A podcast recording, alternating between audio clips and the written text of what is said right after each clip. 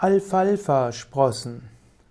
Alfalfa-Sprossen sind die Sprossen der Luzerne, also des eigentlich ursprünglich Futterklees. Alfalfa ist also die Bezeichnung für Luzerne und Alfalfa ist erstmal die englische oder die amerikanische Bezeichnung für Luzerne und hat sich jetzt auch im Deutschen eingebürgert als die Bezeichnung für die Pflanze, aus der Sprossen gewonnen werden. Alfalfa-Sprossen zählen zu den beliebtesten Sprossen und Keimlinge. Sie gehören zu den Keimlingen, die besonders leicht zu ziehen sind. Innerhalb von sieben bis acht Tagen gibt es äh, ein schönes Sprossenbündel. Man kann sie leicht herstellen auf verschiedene Weisen. Der Nährstoffgehalt der Alfalfa-Pflanze umfasst sehr viele Vitamine und Mineralien. Sie haben auch einen hohen Chlorophyllanteil und sekundäre Pflanzenstoffe.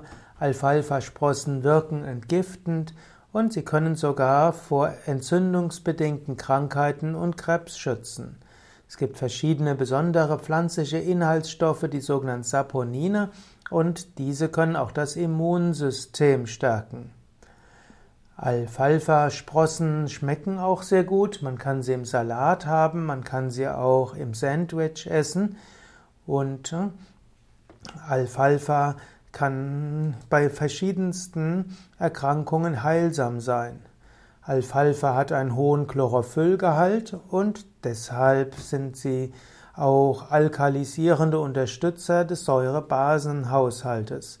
Alfalfa haben Antioxidantien und können so als Radikalfänger dienen.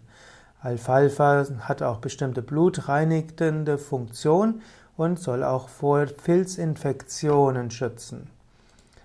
In der traditionellen chinesischen Medizin wird mit Alfalfa-Samen auch Nierensteine behandelt, ebenso Schwellungen und Wassereinlagen. Alfalfa-Sprossen sollen entzündungshemmend wirken, fiebersenkend, Blutstellen und, Blutstellen und appetitanregend. Es heißt sogar, dass Alfalfa-Keimlinge helfen können, den Cholesterinspiegel zu regulieren.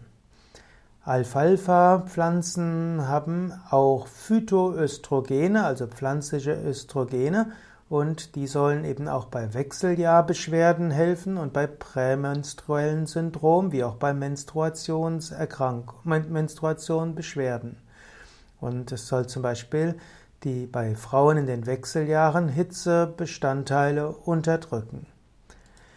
Alfalfa haben auch einen hohen Anteil von Saponinen und diese Saponine helfen machen sich im Darm nützlich und die Saponine helfen, dass auch das Immunsystem gestärkt werden kann. Es gibt sogar einige Studien, die zeigen, dass die Saponine im Darm auch Cholesterin binden kann und dass das Krebsrisiko im Darm gesenkt werden.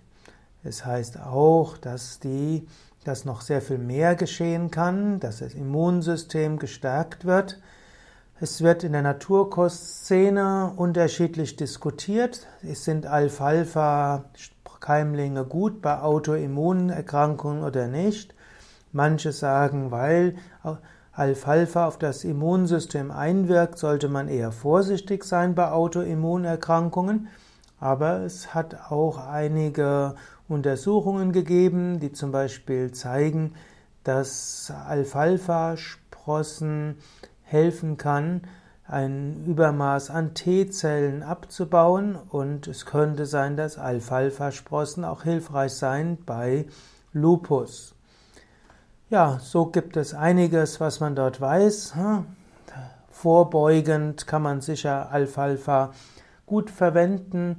Wenn man sehr hohe Mengen an Alfalfa nehmen will, sollte man vielleicht vorher einen Ernährungsberater kontaktieren, inwieweit das tatsächlich jetzt hilfreich ist.